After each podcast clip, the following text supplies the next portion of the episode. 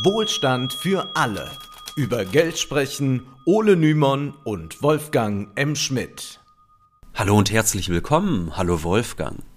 Hallo Ole, heute wollen wir wieder einen Blick in die Wirtschaftsgeschichte wagen. Es soll um die Hyperinflation von 1923 gehen, die immer wieder zu einem der größten deutschen Traumata erklärt wird. Als vor knapp zwei Jahren die Inflationsraten zum ersten Mal seit einem Jahrzehnt merklich gestiegen sind, wurden schnell Parallelen zu 1923 gezogen. Wir erinnern uns an Hans-Werner Sinn, der mit der Ketchupflasche herumhantierte so manche Ökonomen äh, verwiesen darauf, dass die Inflation von 1923 auf das Wachstum der Geldmenge zurückzuführen gewesen sei und dass die EZB-Politik des lockeren Geldes ähnliche Risiken berge.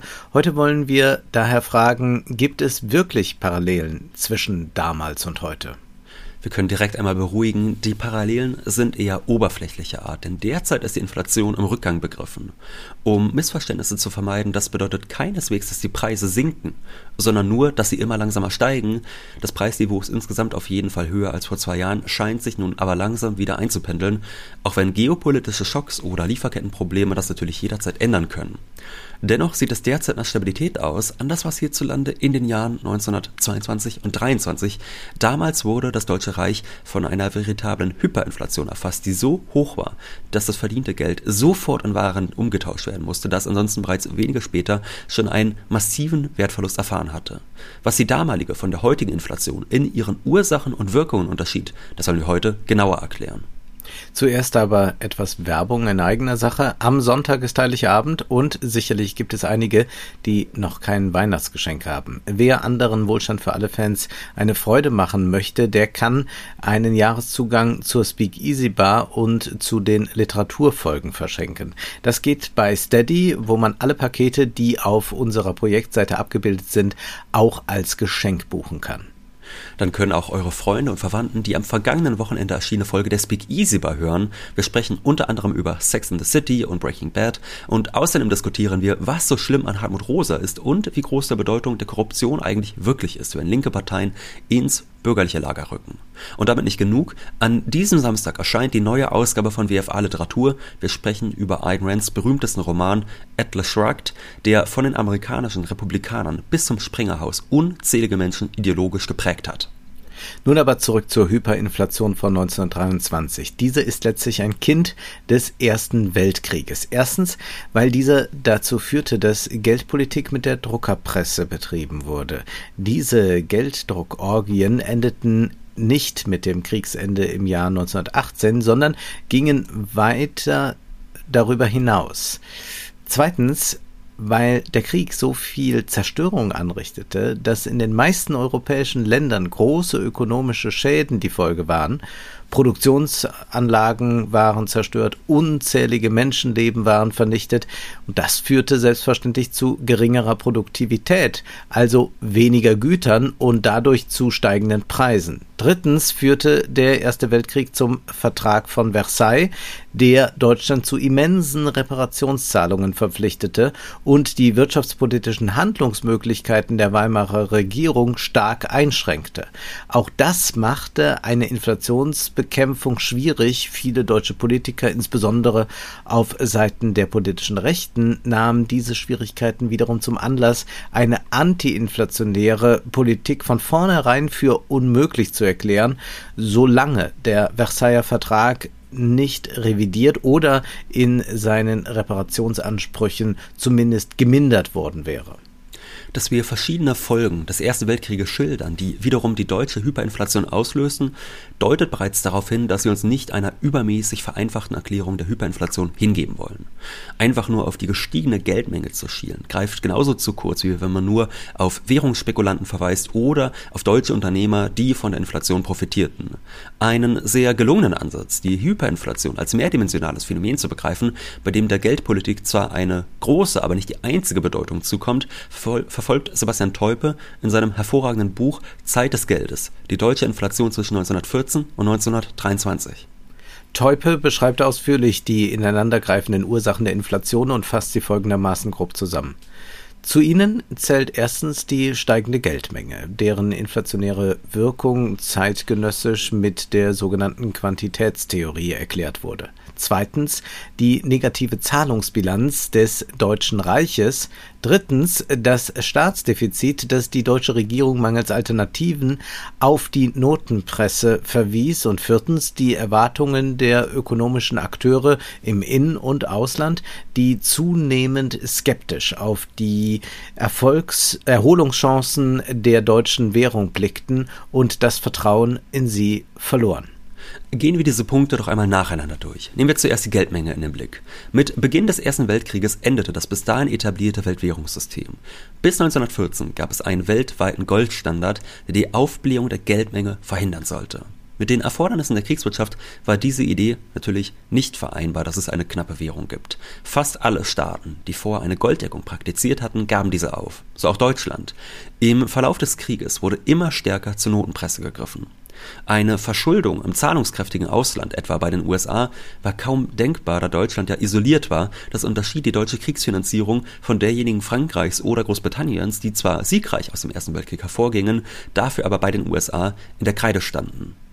Stattdessen ließ der Staat sich andere Weisen einfallen, seine Kriegsausgaben zu finanzieren, beispielsweise in Form von Schatzanweisungen. Der Staat gab diese Zahlungsversprechen an Unternehmen und bekam dafür Kredit von diesen Unternehmen. Letztlich handelte es sich um Wechsel, wie wir sie auch aus der Privatwirtschaft kennen, wenn ein Unternehmen A auf Waren aus Unternehmen B zu greifen will, aber selbst gerade nicht liquide ist, dann kann es Unternehmen B einen Wechsel ausstellen, der besagt, dass es zu einem späteren Zeitpunkt die vereinbarte Summe zahlen wird. Genau das machte der deutsche Staat nur mit einem entscheidenden Unterschied. Im Gegensatz zu einem normalen Unternehmen verfügte der deutsche Staat selbst über das Währungsmonopol. Die Unternehmen, die nun über Schatzanweisungen verfügten, konnten diese wiederum bei der Reichsbank gegen frisches Bargeld tauschen. Teupe schreibt, die Schatzanweisungen waren keine gesetzlichen Zahlungsmittel. Sie konnten aber von den Unternehmen bei der Reichsbank oder den privaten Banken diskontiert werden, also mit einem Abschlag auf den aufgedruckten Nominalwert in Papiermark umgetauscht werden. In diesem Zuge erhielten die Unternehmen das ihnen versprochene Geld schon früher und das mit der Schatzanweisung ausgedrückte Zahlungsversprechen des Staates ging auf die Bank über. In der Ausgabe der Schatzanweisungen liegt der eigentliche Ursprung der These, das Deutsche Reich habe sich bereits während des Krieges der Druckerpresse bedient. Angesichts der institutionellen Änderungen während des Krieges führte die Ausstellung von Schatzanweisungen fast unmittelbar zu einer Vermehrung der Geldmenge. Ein weiteres Finanzierungsinstrument war die Kriegsanleihe. Der Staat gab diese Anleihe aus, die jeder erwerben konnte und versprach wiederum eine zukünftige Rückzahlung. In diesem Fall sollte also das Geld für die Kriegsführung der normalen Bevölkerung entzogen werden. Spätestens ab 1916 sanken in Deutschland jedoch der Glaube an einen militärischen Sieg sowie die Zahlungsfähigkeit innerhalb der Bevölkerung, so dass der Staat mehr und mehr zur Druckerpresse Zuflucht nehmen musste. Auf diese Weise bezahlte der Staat seine alten Schulden ab, indem er neue machte und sicherte sich durch diese Taktik einen möglichst großen Anteil am volkswirtschaftlichen Kuchen. Das mag etwas wahnsinnig klingen, aber war letztlich die Taktik der meisten kriegsführenden Staaten. Die Notenpresse sollte den Krieg finanzieren und solange man siegreich daraus hervorgehen würde, würden die Lasten einfach andere Staaten und andere Bewohner tragen.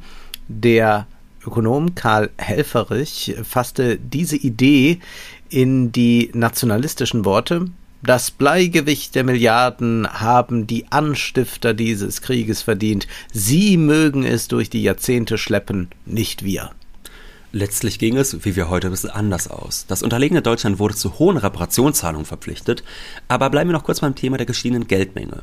Diese war nicht bloß in Deutschland ein Thema, genauso wenig wie die Inflation. Adam Tooze schreibt dazu in seinem Buch Sinnflut, die Neuordnung der Welt 1916 bis 31, die Hyperinflation nach dem Krieg die 1923 die Weimarer Republik ruinierte, ist legendär. Aber sie war nicht einzigartig. In der Nachkriegszeit litten Polen, Österreich und Russland allesamt unter verheerender Hyperinflation. Und erst 1920 wich die weitere Entwicklung dieser Länder grundlegend von der anderer Kriegsmächte ab. Von 1914 bis 1920 herrschte auf der ganzen Welt Inflation. Eine wachsende Geldmenge sowie Inflation waren überall auf der Welt vorhanden. Nur führte die Inflation nicht überall zur Hyperinflation. So etwa in den USA und Großbritannien. Dort entschied man sich nach 1920 für eine Hochzinspolitik. Die Zeit des billigen Geldes war vorbei. Das ging mit einer starken Wirtschaftskrise einher. In Großbritannien dauerte diese mehrere Jahre an, aber führte tatsächlich zu sinkenden Preisen. In anderen Ländern, etwa in Frankreich und Italien, versuchte man nicht das äh, Preisniveau wieder zu senken, sondern akzeptierte die gestiegenen gestiegenen Preise. In Frankreich lag das Preisniveau nach Kriegsende fünfmal so hoch wie 1913, in Italien sechsmal so hoch. Auf diesem Niveau wurden dann aber die Preise stabilisiert. Das war eine Art Mittelweg. In Deutschland hingegen wurde weiterhin die Drucker Presse betätigt, was sicherlich nicht bloß eine freie Entscheidung der Regierung war, äh, sondern der widersprüchlichen Lage der deutschen Wirtschaft nach Ende des Krieges entsprach. Eine vergleichbare Politik war für Deutschland in der Tat deutlich schwieriger durchführbar, wenn überhaupt. Der Versailler Vertrag forderte von Deutschland hohe Reparationszahlungen, die ganz besonders in Frankreich unnachgiebig eingefordert wurden. Denn Frankreich war wiederum stark in den USA verschuldet, was bedeutete, dass das Land auf die deutschen Reparationen angewiesen war, um seine eigenen Schulden begleichen zu können. Nur, wie sollte dieser Schuldendienst aussehen und vor allem, wie sollte er mit einer antiinflationären Politik einhergehen? Das war alles andere als einfach. Und wenn man Teupes Buch liest, bekommt man den Eindruck, dass es sich letztlich um eine Quadratur des Kreises gehandelt hat. Ja, wenn man sich vorstellt, man hätte in Deutschland eine Hochzinspolitik eingeläutet, um die Inflation in den Griff zu bekommen, dann sollte man nicht vergessen, dass Deutschlands Industrie nicht trotz, sondern wegen der Inflation sehr wettbewerbsfähig war. Solange der Wechselkurs der Mark zu ausländischen Währungen sich verschlechterte, bedeutete das, dass deutsche Waren im Ausland immer billiger wurden und so blieben sie ein Exportschlager. Tatsächlich lag das Produktionsniveau der deutschen Industrie schon 1922 wieder bei rund 86 Prozent des Vorkriegsniveaus, unter anderem durch die ausländische Nachfrage angeheizt. Hätte man die Zinsen stark angehoben, hätte man vielleicht den Wechselkurs der Mark verbessert, aber das zu Lasten der Industrieexporte, die wiederum die Devisen ins Land bringen sollten, die dann als Reparationszahlungen wieder außer Landes gehen sollten.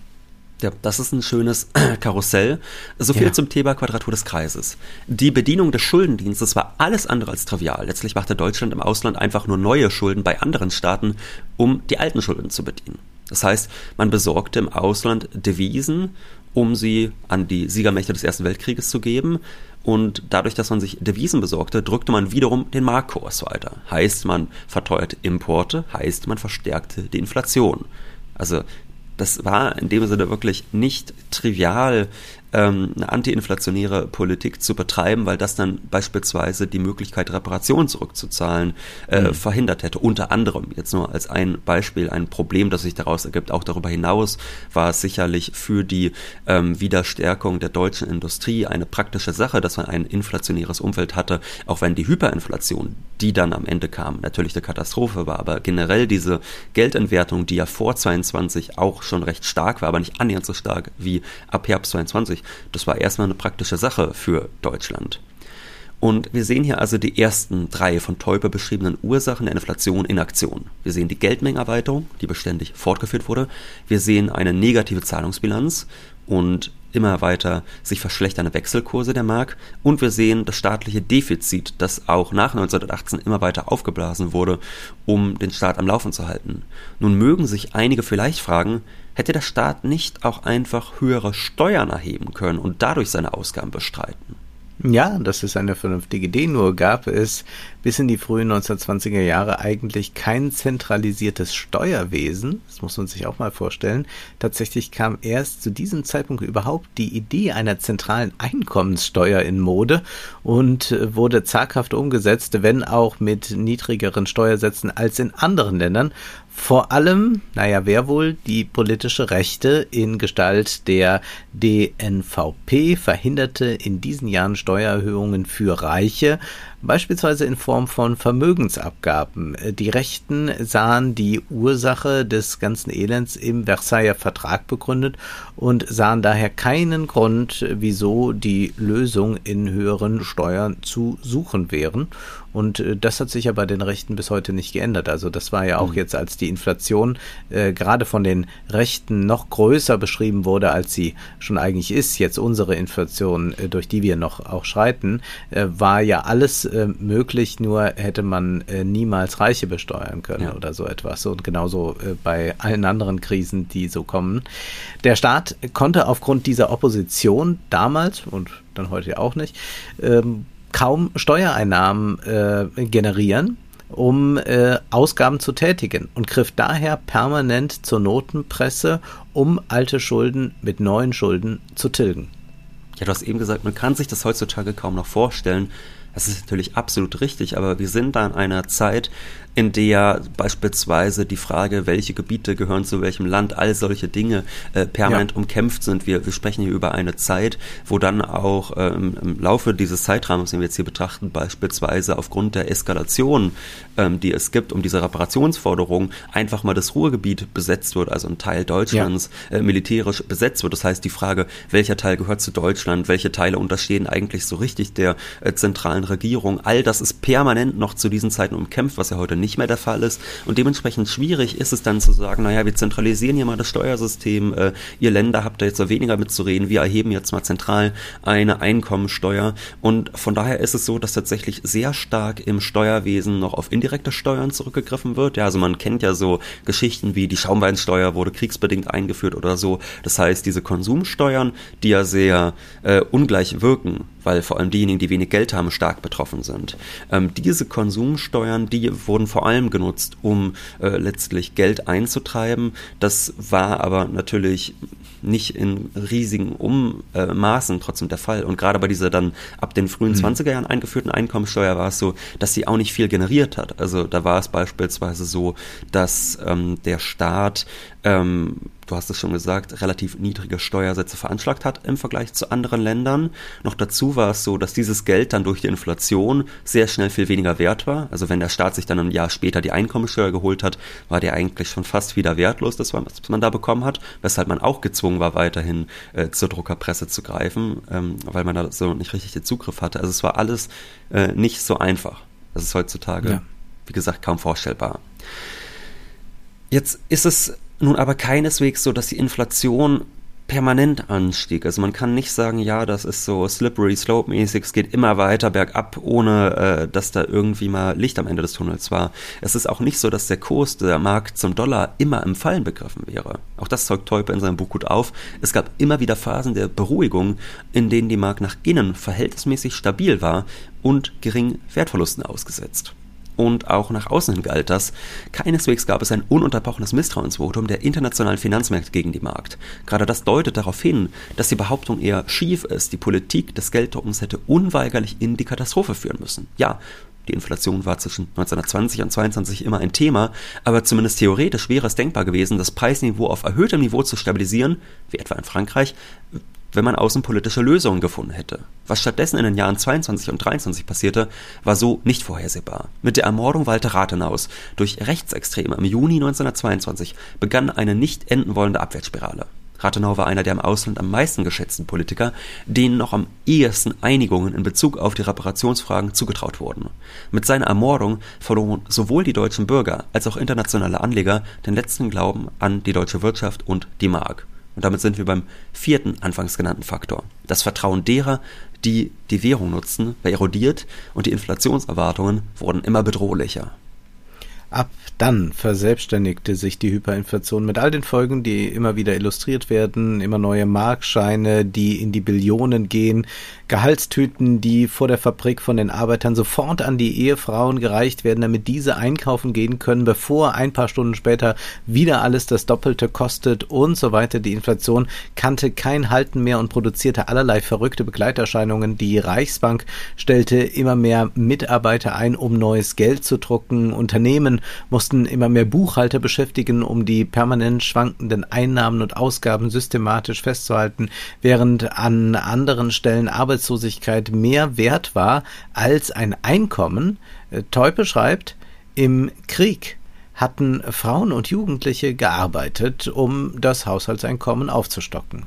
Nun war es ökonomisch sinnvoller, die Zeit in das stundenlange Anstehen vor den Läden zu investieren. Frauen und ältere Kinder wurden daher immer häufiger mit dem Lebensmitteleinkauf betraut.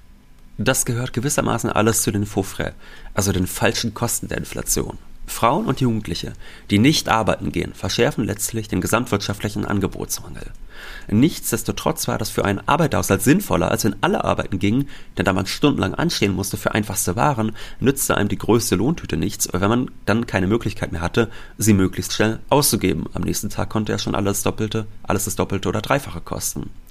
Nun haben wir eben bereits festgestellt, dass der Übergang von der Inflation in die Hyperinflation letztlich durch einen Vertrauensverlust ausgelöst wurde. Innerhalb und außerhalb Deutschlands glaubte nach dem Mord an Rathenau niemand mehr daran, dass die Quadratur des Kreises zwischen Währungsstabilisierung, der Stimulierung der deutschen Exportindustrie, Reparationszahlungen usw. So gelingen konnte. Dieser Vertrauensverlust führte in die Hyperinflation. Letztlich lautet die Frage, die sich im Jahr 1923 stellte, bloß, wie kann neues Vertrauen in eine alternative Währung hergestellt werden? Hier griff man zu einem Trick.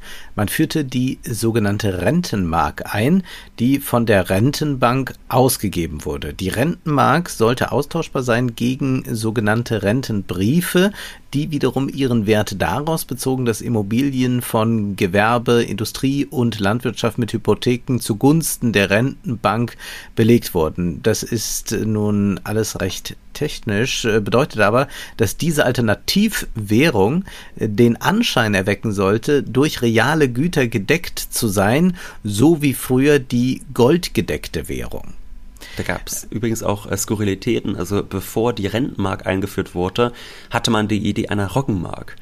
Ähm, mhm. Das heißt, man hatte also die Idee, an den deutschen Roggen soll die Roggenmark gekettet sein und das soll dann die Illusion von Wertbeständigkeit äh, aufrechterhalten. Das heißt, man hat hier eigentlich eine Fiktion geschaffen wieder, die wie auch schon die Fiktion des Goldstandards, der ja auch äh, durchaus eine Expansion des Geldes ermöglicht hat, äh, sehr wirkmächtig war.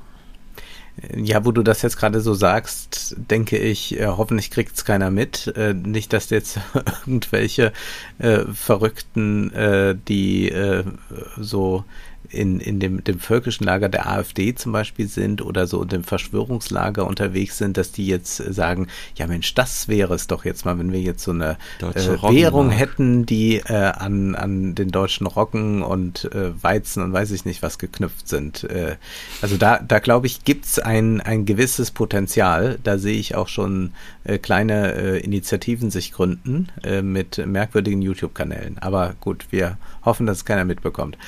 Ähm, auch wurde sofort kommuniziert damals, dass die Rentenmark begrenzt bleiben sollte, also nicht in ihrer Menge aufgebläht werden konnte. Dadurch etablierte sie sich de facto als zweites Geld neben der Mark. Da nun ein Großteil des Handels mit der Rentenmark stattfand, ließ sich der Kurs der inflationsgebeutelten Mark zum Dollar wiederum leichter stützen, was im Jahr 1924 dann in einer Währungsreform mündete. Die Reichsmark wurde eingeführt und die Mark aus dem Verkehr gezogen. Das Austauschverhältnis mutete astronomisch an. Eine Billion Mark entsprachen einer Reichsmark. Ja, das ist eine unglaubliche Zeit, wenn man sich das vorstellt. Also man hatte zum Beispiel da dann drei zeitgleich zirkulierende Geldformen ja, mit Reichsmark, Mark und Rentenmark. Dazu kamen unzählige äh, auch äh, entweder lokale Geldformen oder auch private Geldformen. Es gab viele mhm. Unternehmen, die beispielsweise gesagt haben, naja, wir äh, wollen unseren Mitarbeitern die Möglichkeit geben, bestimmte Dinge zu erwerben, sodass dann beispielsweise das Unternehmen äh, Sachen eingekauft hat, also Waren eingekauft hat und dann den Mitarbeitern quasi Gutscheine gegeben hat, die sie dann beim Unternehmen selbst ähm, einlösen konnten, was dann natürlich den Vorteil Vorteil hatte, dass sie nicht wie sonst sofort ihr Geld loswerden mussten, sondern sie wussten, okay, ich habe jetzt hier einen Gutschein für eine Wurst und die kriege ich dann bei meinem Unternehmen. Also auch all solche äh, Privatgeldformen gab es. Es war wirklich eine ganz mhm. verrückte Zeit. Diese Währungsreform war aber nicht der einzige Grund, der eine Stabilisierung möglich machte. Auch der 1924 in Kraft getretene Dawes-Plan, der die Reparationszahlungen neu organisierte, spielte dabei eine wichtige Rolle, wie auch die schmerzhafte Haushaltskonsolidierung des Staates, der ein knappes Viertel seiner Angestellten entließ. Nun wollen wir aber die anfangs aufgeworfene Frage beantworten. Was unterscheidet die heutige Inflation, die sich derzeit eher zu legen scheint, von der vor 100 Jahren? Nun, zuallererst, dass sie nicht durch einen Krieg ausgelöst wurde. Vor 100 Jahren war es ja so, da traf eine gewachsene, massiv gewachsene Geldmenge auf eine durch Kriegszerstörungen massiv geschrumpfte Wirtschaft. Das ist heute anders. Wir haben zwar eine gewachsene Geldmenge, die führt aber gar nicht unbedingt zu mehr verfügbarem Nominaleinkommen bei breiteren Bevölkerungsschichten. Das war ja das, was in dieser Inflationsdebatte auch immer so mhm. komisch war. Äh, ein Großteil der Leute hatte ja überhaupt nicht mehr Geld. Das Nominaleinkommen der Leute war ja überhaupt nicht gestiegen. Es war also nicht so, dass man sagen konnte, ja, äh, in den deutschen Supermärkten zirkuliert jetzt viel mehr Geld und deshalb steigen auch die Preise, sondern es war ja eher so, die Preise stiegen, aber die Leute hatten exakt so viel Geld wie vorher, was ja bis heute genauso ist, ja. und haben sich einfach nur weniger davon kaufen können. Das hat dieses ganze Bild immer so schief gemacht. Und wir haben gesehen, da ist tatsächlich äh, in den letzten Jahren eine gewachsene Geldmenge, die sich aber gar nicht unbedingt im Portemonnaie der Bürgerspürger gemacht hat, auf eine weiterhin wachsende Wirtschaft getroffen. Ja, da gab es Corona als zwischenzeitlichen Schock, da gab es auch mal Lieferkettenprobleme, aber das war ja nicht annähernd so gravierend äh, wie die Auswirkungen des Ersten Weltkrieges. Ja, in der Inflation der späten 10er und frühen 20er Jahre drückte sich gegen nicht bloß die gewachsene Geldmenge, sondern genauso die Zerstörung des Kontinents aus. Äh, auch ohne Geldmengenwachstum wären die Güter teurer gewesen. Da ist an allem mangelte. Oftmals wird über die deutsche Hyperinflation so gesprochen, als sei diese allein verantwortlich gewesen für die Verarmung breiter Bevölkerungsschichten. Dabei waren Not und Elend auf dem gesamten europäischen Kontinent Folgeerscheinungen des Ersten Weltkrieges, nur dass sie sich nicht überall in materieller Armut und Hyperinflation ausdrückten, sondern oft bloß in Verarmung allein. Äh, Teupelt fest, die materielle Verarmung war ja in der Tat keine Folge der Inflation, sondern als gesamteuropäisches Phänomen eine Folge des Krieges. Die internationale Isolierung des Deutschen Reichs verschärfte diese noch. Schon 1928 stellte der Ökonom Emil Lederer treffen fest, die wahren Verluste des Volksvermögens bestanden nicht in dieser Vernichtung der Sparkapitalien, sondern vielmehr in der Zerstörung der sachlichen und persönlichen Produktivkräfte während des Krieges. Übrigens auch diese Sparkapitalien haben schon fast etwas Mystisches heutzutage in Deutschland, die Zerstörung der Ersparnisse, denn de facto war es auch so, dass dann in den 20er Jahren es ähm, nach der Währungsreform gewisse Aufwertungen gab. Das heißt, dass also versucht wurde, die ähm, Ersparnisse, die zerstört worden waren durch die Hyperinflation, dass äh, versucht wurde, die zu einem gewissen Teil wiederherzustellen. Das fand dann so bis zu einem Viertel der zerstörten Summen tatsächlich auch statt. Und wenn wir bedenken, dass ja vorhin gesagt haben, naja, in Frankreich oder Italien zum Beispiel hat sich das Preisniveau verfünf- oder sechsfacht, dann sieht man, dass diejenigen deutschen Sparer hatten natürlich nicht alle das Glück, aber diejenigen, deren Guthaben dann später wieder aufgewertet wurden und die immer ein Viertel wiederbekommen haben, dass die eigentlich gar nicht schlechter gestellt waren als die äh, Franzosen, ähm, die keine Hyperinflation erlebt mhm. haben. Und es gibt so viele andere Mythen, die äh, Teuper in seinem Buch sehr gut widerlegt über die Inflation, dass es sich sehr äh, zu lesen lohnt. Zum Beispiel auch diese Idee, äh, dass alle Unternehmer profitiert hätten davon, dass ihre Kredite, die sie aufgenommen hatten, entwertet wurden und sie das leichter zahlen konnten. Oder beispielsweise das Immobilieneigentum Eigentümer profitiert hätten. Denn in der Tat war es so, diese Sachwerte, die blieben ja wertbeständig. Das heißt, es war besser, ein Haus zu haben als Bargeld, denn das Haus war nach dem Krieg noch was wert und das Bargeld nichts mehr. Dafür war es zum Beispiel, äh, war nach der Inflation noch was wert und das Bargeld nichts mehr. Dafür war es aber so, dass in dieser Inflationszeit es eine Mietendeckelung gab, die so radikal war, dass die Deutschen teilweise nur 0,5 Prozent ihres Einkommens für Mieten ausgeben mussten. Das heißt, die Mieten wurden gedeckelt und das hieß dann, dass die Vermieter beispielsweise sehr, sehr niedrige Mieteinnahmen hatten und eine einfache Reparatur, ein paar Glühbirnen oder Glasscheiben werden eingesetzt, schon teurer war als die Monatsmiete eines 20-Parteien-Hauses. Also all solche Dinge Davon werden da sind wir gut. heute ein bisschen entfernt. Da sind wir leider weit entfernt. 0,5 Prozent unseres Einkommens für die Miete ausgeben.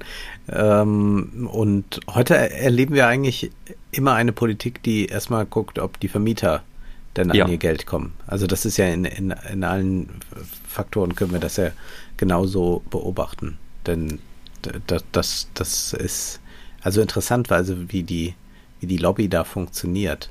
Und das ja, ist da, auch nicht, nicht ja. nur, das ist ja nicht nur eine, eine Frage, da sind wir uns ja einig von äh, Wohnungskonzernen. Ja, also mhm. das ist nicht nur Vonovia und Deutsche Wohnen, sondern es ist einfach äh, eine, eine breite Front der Vermieter, äh, die von ähm, allen äh, Parteien, außer jetzt Linkspartei, äh, hofiert werden. Ja, wir werden da bald nochmal drüber sprechen, wenn es ums Bürgergeld geht, denn oftmals wird ja gewettert, wie hoch das Bürgergeld sei äh, und wie viel Geld ja. der Bürgergeldempfänger bekäme, obwohl de facto vor allem deshalb dann die Beträge so hoch sind, weil die Mieten äh, und Nebenkosten so hoch sind. Blicken wir aber noch einmal auf die Unterschiede von heute zu 1923. Die Stabilität, die politische der Eurozone, die ist heute natürlich um ein Vielfaches höher als die Stabilität der Weimarer Republik also die Situation, in der sich die Weimarer Republik befand und die hochgradig widersprüchlich war, die lässt sich nur schlecht mit der heutigen Macht der Euro-Staaten vergleichen. Und deshalb ist es für Teuper auch ein eigenartiger Schluss, wenn aus der Hyperinflation von 1923 die Lehre gezogen wird, dass Preisstabilität über allem steht. Gerade das predigen Ordoliberale ja immer wieder gerne. Eine Sparpolitik sei notwendig, um einem zweiten 1923 zu entgehen. Teuper hält dem entgegen, eine Inflation um jeden Preis zu verhindern, kann nicht die Lehre aus dieser Geschichte sein. Denn an den wirtschaftlichen Folgen einer rücksichtslosen Währungs Stabilisierung wäre die Weimarer Republik vermutlich frühzeitig gescheitert.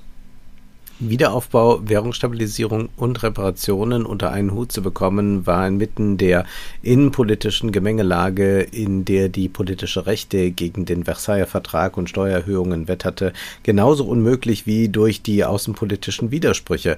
Eine solche Konfrontation wie damals besteht in Europa derzeit nicht, weshalb die panikschürenden Vergleiche mit 1923 wenig zielführend sind, um heutige Dynamiken zu erkennen. Stattdessen wird die deutsche Inflation Inflationserfahrung gerne missbraucht, um Angst vor moderat progressiver Politik zu schüren, die sich des Instruments der Staatsverschuldung bedient. Einer solchen Agitation sollte man mit dem Verweis auf die Vielschichtigkeit der Hyperinflation begegnen, die sich, wie wir hoffentlich zeigen konnten, keineswegs bloß auf die Druckerpresse zurückzuführen, äh, zurückführen lassen. Diese war sicherlich notwendig, aber keineswegs hinreichend für die Entwicklung ab Herbst 1922. An dieser Stelle bleibt uns nur zu sagen, wir wünschen allen frohe Weihnachten. Nun ist aber erst einmal Schluss für heute, denn Zeit ist Geld. Prosit und fröhliche Weihnachten. Das war Wohlstand für alle. Ihr könnt uns finanziell unterstützen über paypal.me-ole und Wolfgang oder über die in der Beschreibung angegebene Bankverbindung. Herzlichen Dank.